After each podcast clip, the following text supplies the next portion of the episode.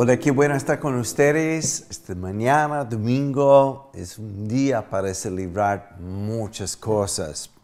Básicamente, y lo más importante, es que somos sus hijos. Y a pesar de los conflictos cósmicos y, y todo en el mundo en este momento, Siempre me gusta una historia que escuché muchos años atrás, en, en, verdad fue parte de una predicación de uno de los líderes de la comunidad cristiana en los estados, Bob Mumford, que decía, he leído el libro y al final del libro dice que ganamos. Y esa es nuestra gran esperanza en medio de todo esto. Él nos exhorta a echar en Él nuestras ansiedades, porque Él tiene cuidado de nosotros. Así que hoy día quisiera compartir un tema con ustedes hay como dos tipos de mensajes que estamos como eh, promoviendo en este momento, predicando, enseñando. Uno que tiene que ver con el consuelo de Dios es muy importante para muchísimas personas.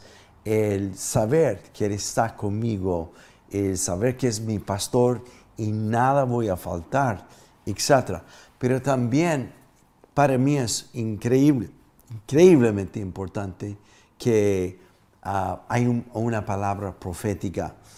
En Proverbios dice, sin visión el pueblo perece, sin profecía es otra traducción.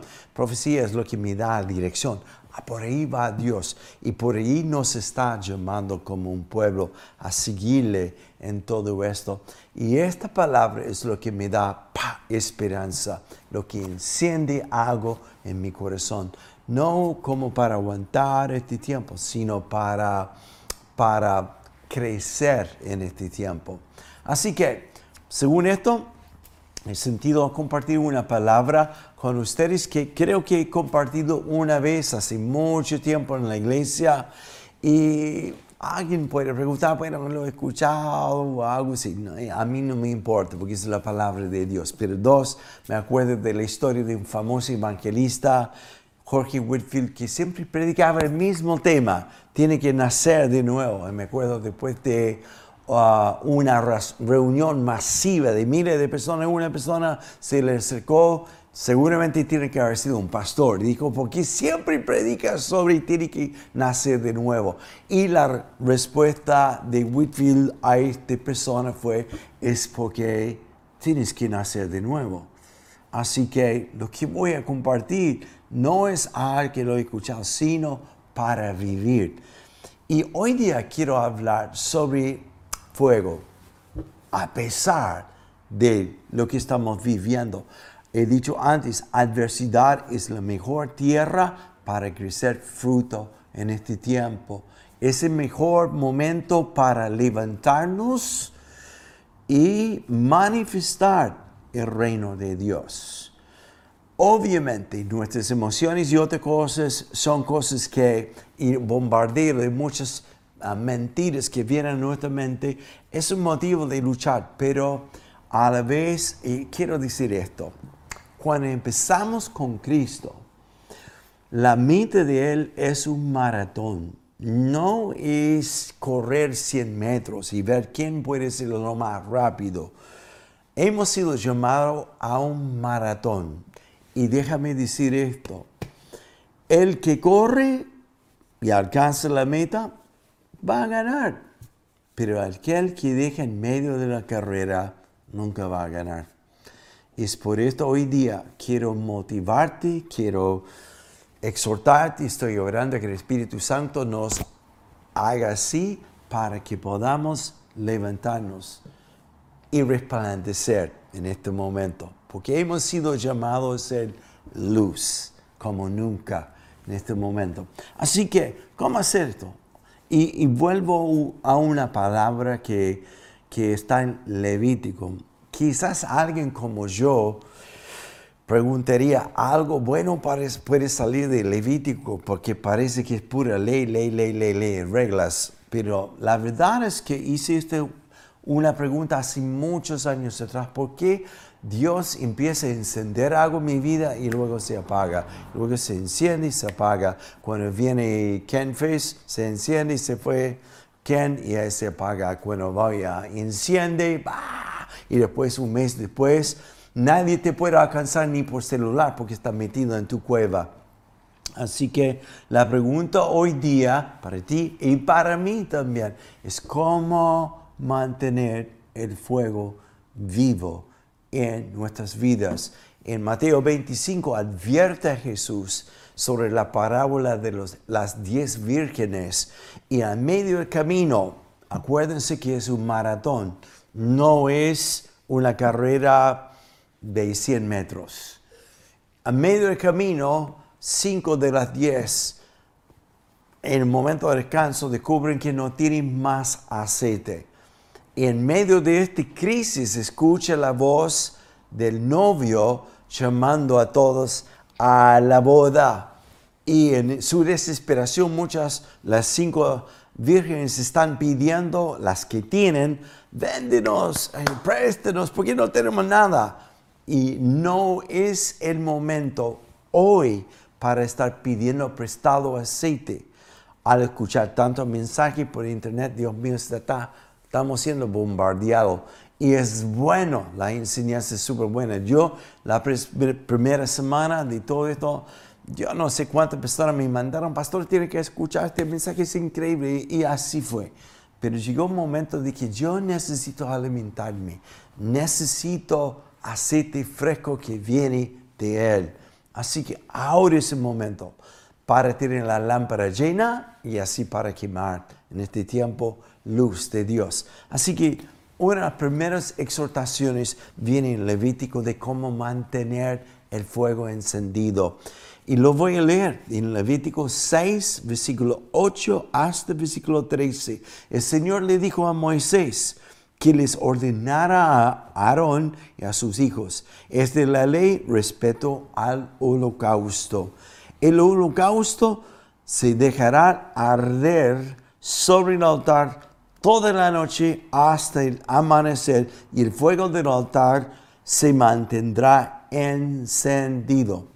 Acuérdense de esta palabra encendido, arder fuego, ahí está.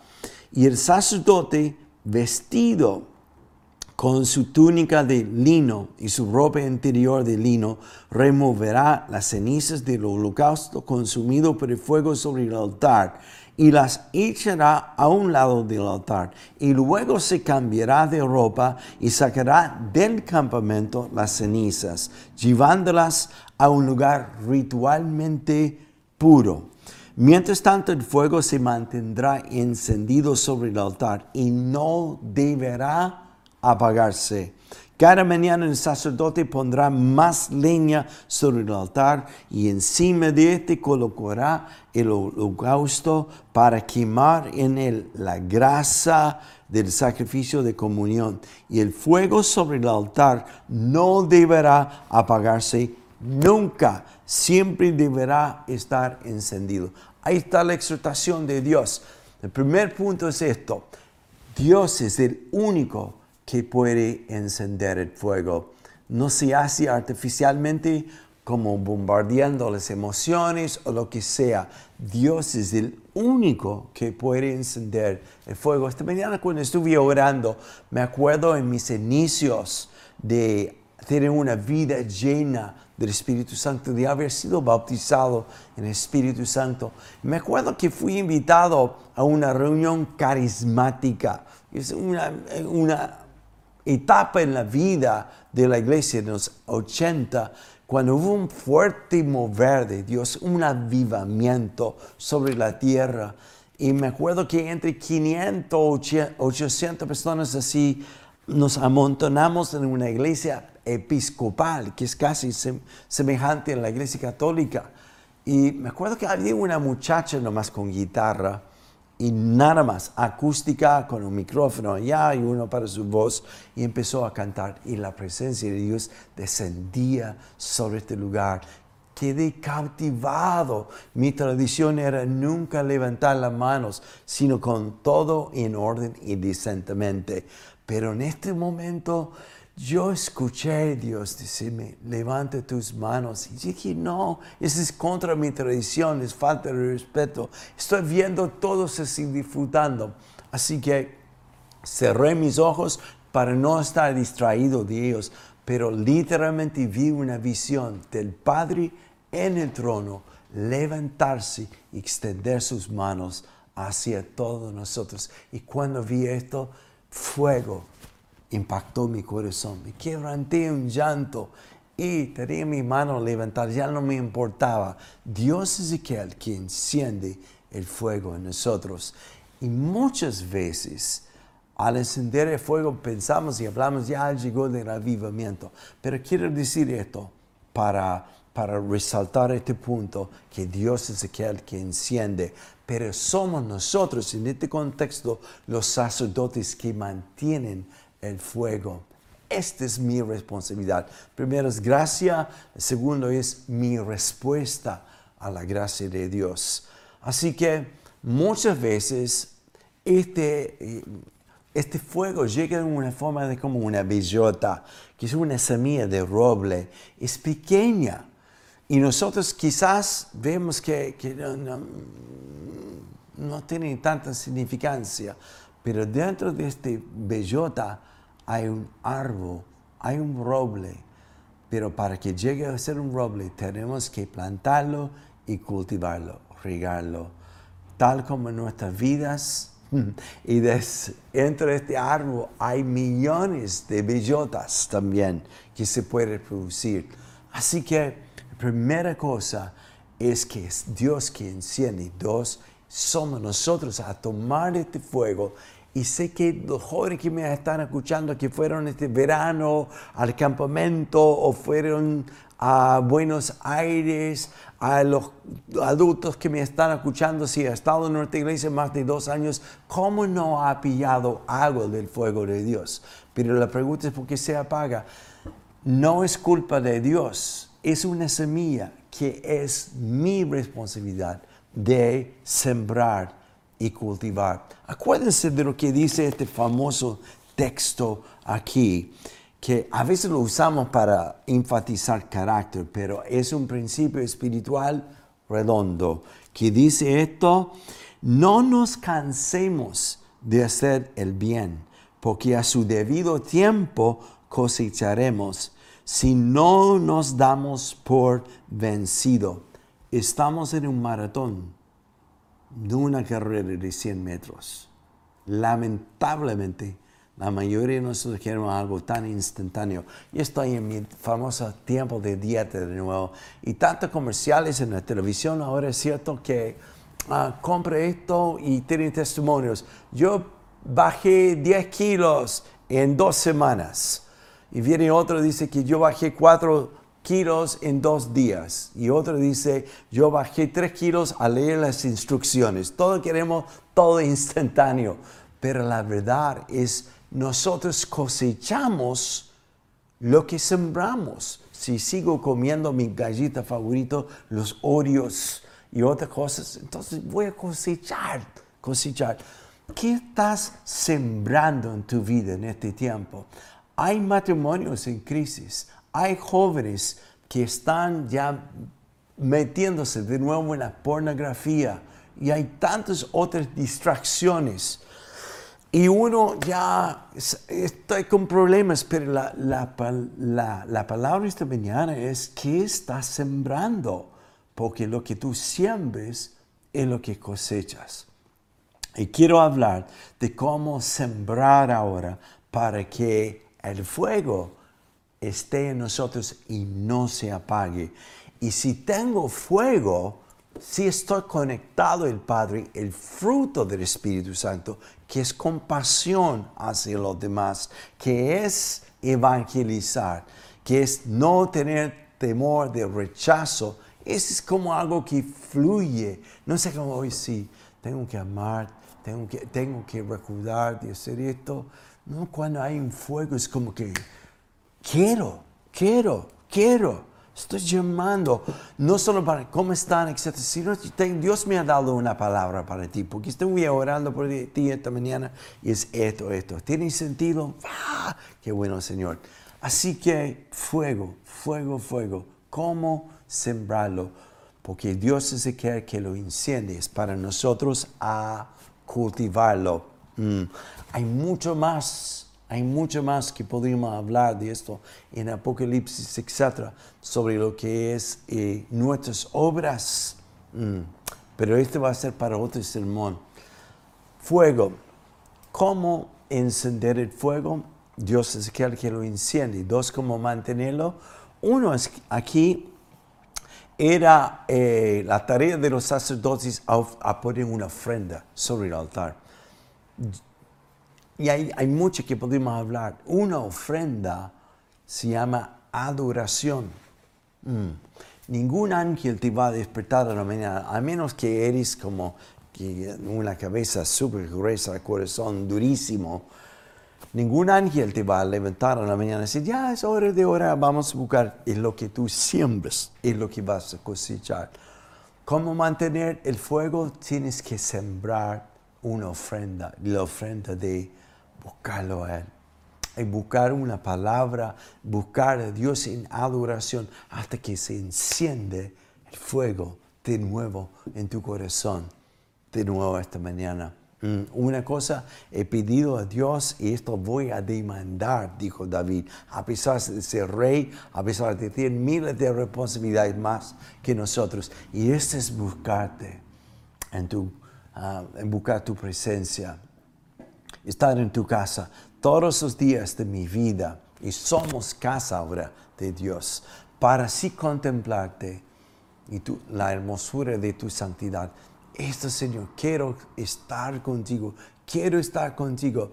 Y, y, no es solamente una disciplina, es una determinación de ver su rostro. ¿Sabe cuál es mi petición últimamente? Eh, estoy leyendo otros libros de vez en cuando estoy escuchando, de vez en cuando un mensaje, pero quiero ver el rostro de Dios.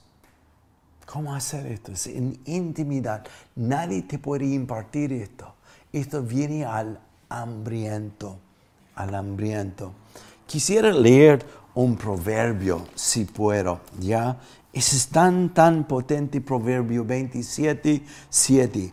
Al que no tiene hambre, hasta la miel lo impalaga. Es como repulsivo. Es como este chef de restaurantes famosos que van a otro restaurante y ellos tienen su, cosa ahí y van, ay, demasiado sal. No, no, no, no, eso tiene que haber sido frito en aceite de coco, qué sé yo. Hay puro análisis y pura crítica. Y sabe, algunos que me están escuchando hoy día, que tú eres el chef. Ah, no, escuché. No, no, no me gusta su estilo. No, no, no, no, no, no. Pero ese es porque no hay hambre. No hay hambre. Pero el resto de ese salmo, o sea, proverbio dice, al hambriento hasta lo amargo le es dulce. ¡Wow! wow, wow. Yo me acuerdo que leí sobre un náufrago de uh, un barco inglés en el Antártica y es una historia uh, inimaginable. Estaban, me parece como 70 días esperando ser rescatado en un iceberg prácticamente. Y um, finalmente cuando llegaron a Punta Arenas, lo primero que comieron fue mantequilla. Es increíble lo que hace cuando uno tiene hambre. Tiene hambre, busca el rostro de Dios. Y advierto esto, hay una diferencia entre el rostro de Jesús resucitado, ya perdonado, transformados, amén, y ver el Jesús del libro de Apocalipsis que no es el Jesús resucitado, sino Jesús glorificado. Dice, sus ojos son como fuego. quiere recibir el fuego, quiere mantenerlo, busca los ojos de Jesús glorificado. Fue tan potente que el apóstol que anduvo con el Jesús terrenal y vio a Jesús glorificado, o sea, resucitado, al verle ahora glorificado, dice que al verle cae como muerto. ¿Cuándo fue la última vez que has caído rendido a los pies de Él, quebrantado, sobrepasado por su amor? ¿Cómo mantener?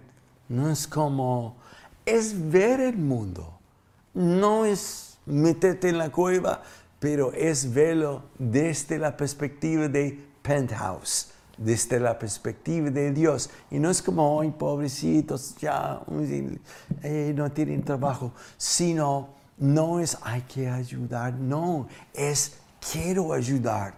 Es llamar a la persona y no, bueno, me, me sobre cinco mil pesos. Es como sacar, ofrendar, hmm, porque tiene un corazón encendido, no entristecido.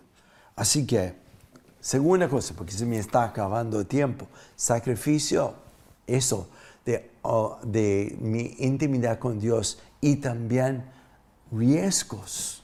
Y esto es siendo sensible, teniendo compasión de aquellos que están sufriendo. Es una cosa legislar desde aquí, ya hermano, tenemos que...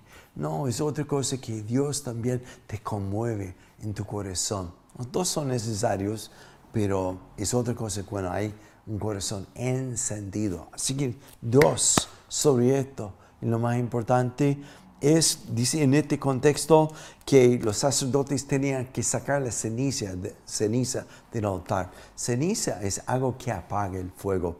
Y no, no tengo tiempo de entrar en toda la historia, pero una estufa de leña, si tú dejas la ceniza ahí, es imposible encender o mantener un fuego encendido, tiene que sacarlo.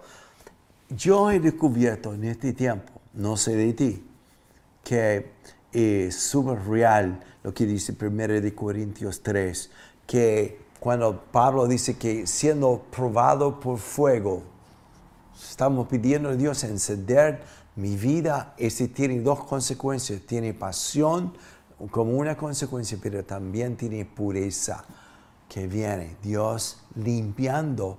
Y dice en 1 de Corintios 3, todo lo que es superficial, de activismo y tantas otras cosas que revela finalmente lo que es esencial en nuestra vida, lo que realmente tiene valor. Eso es lo que sobrevive al fuego. Y lo que realmente tiene valor es mi relación con el Padre, mi relación con mi esposa, ¿Cuántos matrimonios están descubriendo ahora porque están tan acostumbrados mamá y papá fuera de casa, los hijos del colegio otras actividades que no se ven y no tienen que tratarse ya y pasa algo, eh, no importa, pero ahora están conviviendo juntos y no es tiempo para sobrevivir, no es tiempo para decir, eh, parece que me equivoqué. Ah, como quisiera hablar más sobre esto, porque la unidad desde el momento de consumir el matrimonio es para siempre, unidos, unidos, unidos. Nadie les separa. Ese fue el voto que escucharon en el momento de matrimonio. Lo que pasa es que tenemos que madurar en nuestro amor, permitir Dios a sanar nuestro corazón, purificar motivos equivocados y patrones que hemos llevado por años y años. Y a menos que este no se sana, a pesar que somos unidos, se manifiesta desunión a muchos afuera. Es un momento de crecer en nuestra madurez, a permitir el fuego a quemar, a purificar, hasta que se retenga lo que es de más valor mi relación con papá, mi relación con mi esposa, mis hijos y con aquellos que me rodean. Mm. Así que es necesario a mantener el fuego encendido, sacar las cenizas. Y la última cosa es que el fuego se mantiene porque alguien pone leña. La palabra, la palabra, la palabra, la palabra que Dios hoy día, yo no me quedo sentado en mi sillón tomando un café y hacer un devocional porque es mi disciplina, porque tengo que hacerlo, sino mi anhelo, Dios, háblame, háblame, háblame. Tu palabra es miel para mí, tu palabra es una lámpara a mis pies y me guía, Señor. Tu palabra, Señor, es vida para mí. ¿A dónde más iré hoy día? la noticia, al vecino, a alguien, mas tú tienes palabra de vida para mí. Así que, ¿cómo mantener tu vida encendida? Primero, Dios es el que, enciende el fuego. Dos, ¿cómo hacer esto? Tenemos que sembrar. Este bellota, este bellota, se llama el fuego que Dios ha puesto en ti, tienes ahora que sembrarlo tú. Lo que tú siembres es lo que vas a cosechar. Si tú comes pura comida de chatarra, eso es lo que vas a cosechar. Así. Pero si tú comes esta, la palabra y otras cosas en cuanto a tu relación con Dios, este bellota va a crecer hacia lo que fue el diseño de Dios, un roble de justicia. Así que quiero exhortarle hoy día no hace tiempo para ah, quedar en el sofá, como pasando, esperando que finalmente hay un decreto de volver a trabajar y la vida vuelve normal. Tengo una leve sospecha que la vida nunca más va a ser igual, especialmente la vida de la iglesia. Así que aproveche este tiempo para crecer. Amén. Porque lo que sembramos, vamos a cosechar. Y no es el tiempo para tirar la esponja. El ánimo de Jesús en el libro de Apocalipsis no es condenar, sino es vuelve a su primer amor. Y a través de ello vas a, a empezar a hacer las primeras obras de nuevo. He visto tu trabajo, he visto cómo has perseverado y ahora te animo, termina la carrera, vamos, porque la recompensa mayor es algo que ni siquiera vemos acá. Así que vamos iglesia, ahora es el tiempo para levantarnos y brillar. No es el tiempo para mantenernos y tolerar lo que está. Padre, gracias por esta palabra Gracias por tu fuego que hoy quieres encender en nosotros. Y los que me están escuchando, quiero decir esto.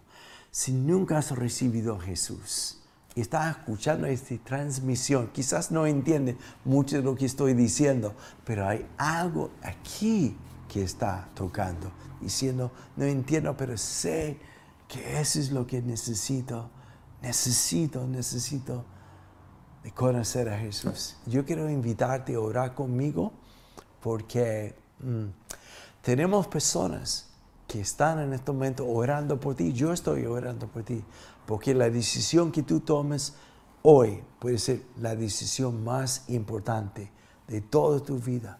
Así que te voy a invitar a orar conmigo para que no solo invitas a Jesús a entrar en ti, sino Jesús te está invitando a ti a entrar en Él, a tener una nueva vida.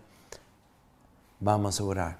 Gracias, Padre, por aquellos que me escuchan y hoy día hablo a aquel que está siendo cautivado por ti, que siente como un ardor en su pecho, una persona como un nudo en su garganta, diciendo, yo no entiendo, pero eh, estoy buscando tanto la realidad de Dios y Él está tocando tu puerta. Así que Padre, en el nombre de Jesús, escucha el clamor de aquellos que me están oyendo y dice, hoy día, hoy, doy mi vida a ti Dios. Gracias porque tu perdón es eterno y también tu misericordia nos hace de tal manera que podemos empezar una vida completamente nueva. En el nombre de Jesús. Amén. Si has hecho esta oración, manda un chat con nosotros o llame el teléfono que va a aparecer en esta pantalla porque tenemos personas esperando que tú lo llames. Porque Si es importante para ti, es aún más importante para nosotros. Y finalmente, quiero invitar a la iglesia en este momento a celebrar este domingo un día de resurrección, un día que en medio del caos Dios dice, yo estoy a cargo, yo voy a arreglar la maldad y tantas cosas que están en la tierra y Él quiere tener comunión contigo ahora. Así que vamos a celebrar juntos la Santa Cena.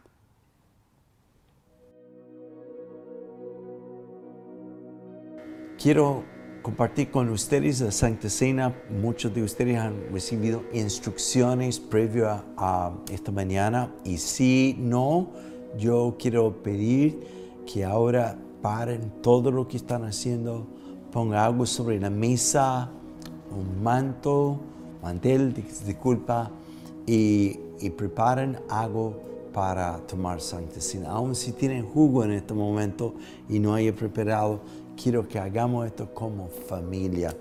Así que papá, mamá, vamos, llaman los hijos, no es un tiempo para estar distraído como familia.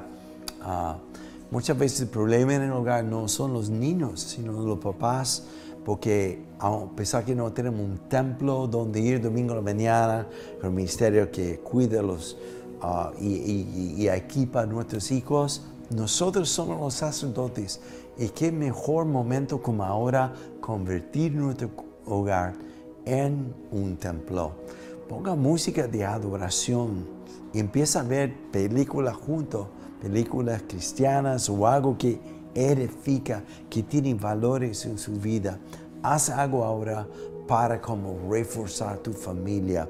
Acuérdense que antes que, que um, los hebreos salieron de Egipto, la noche anterior, Dios hizo un tremendo milagro cuando tuvieron que pintar la puerta de su casa con la sangre, marcando, este hogar ahora le pertenece a Dios. Haga esto, papás, al escucharme, con lo que vamos a celebrar hoy día, Santa Cena, no un ritual, no un sacramento que tomamos, sino algo simbólico y real. Hoy marco mi casa para Dios a tomar esto.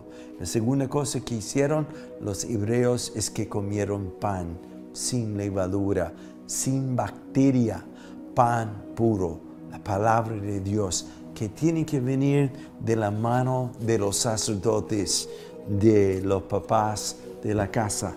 Así que tomen y vamos a comer en un momento, pero es recordarnos de que no solo a Jesús es nuestro pan, sino mi responsabilidad como hombre es dar a mi familia a diario pan de vida. Así que gracias Padre por este momento que vamos a celebrar juntos. Y gracias Señor por lo que vas a hacer.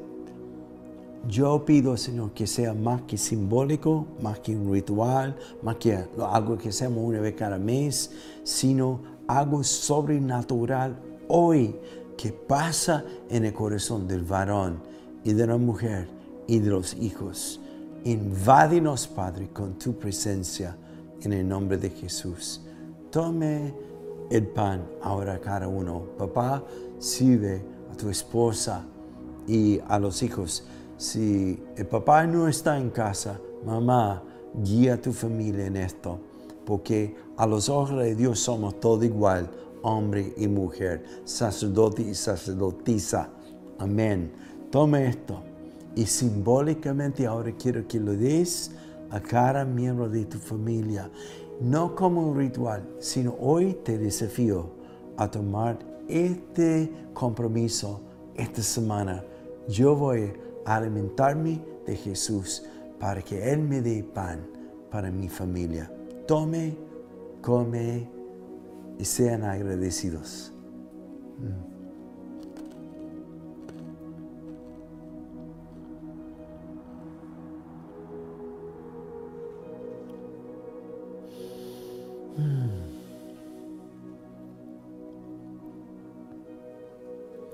Y ahora tome la copa que es simbólica de la sangre de Cristo que fue derramada por nosotros. Eh, de nuevo, papá o mamá, vamos en oración, incluso imponiendo tus manos sobre tus hijos a bendecirlos. Es como aplicando la sangre de Cristo sobre ellos. En cuanto nosotros, hmm, yo y mi casa, si veremos a Jehová. Así que tome la sangre, la vida de Jesús, que nos perdona, nos cubra y nos quita la naturaleza picaminosa para llegar a ser llamados no pecadores, sino hijos de Dios. Tomen, beben y celebremos que nos sacó de la esclavitud y nos ha puesto en un destino para no solo entrar y tomar un poco de la tierra, sino reinar y dominar. Que Dios te bendiga.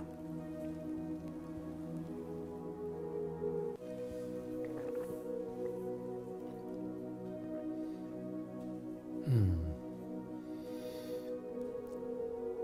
Ahora papá o mamá, con la familia presente, pongan sus manos sobre su cabeza. Y si tú estás sola en la casa solo, pon tu mano sobre tu corazón. Y quiero que oren sobre ellos y que lo bendigan. Es tan, tan, tan, tan importante esta bendición.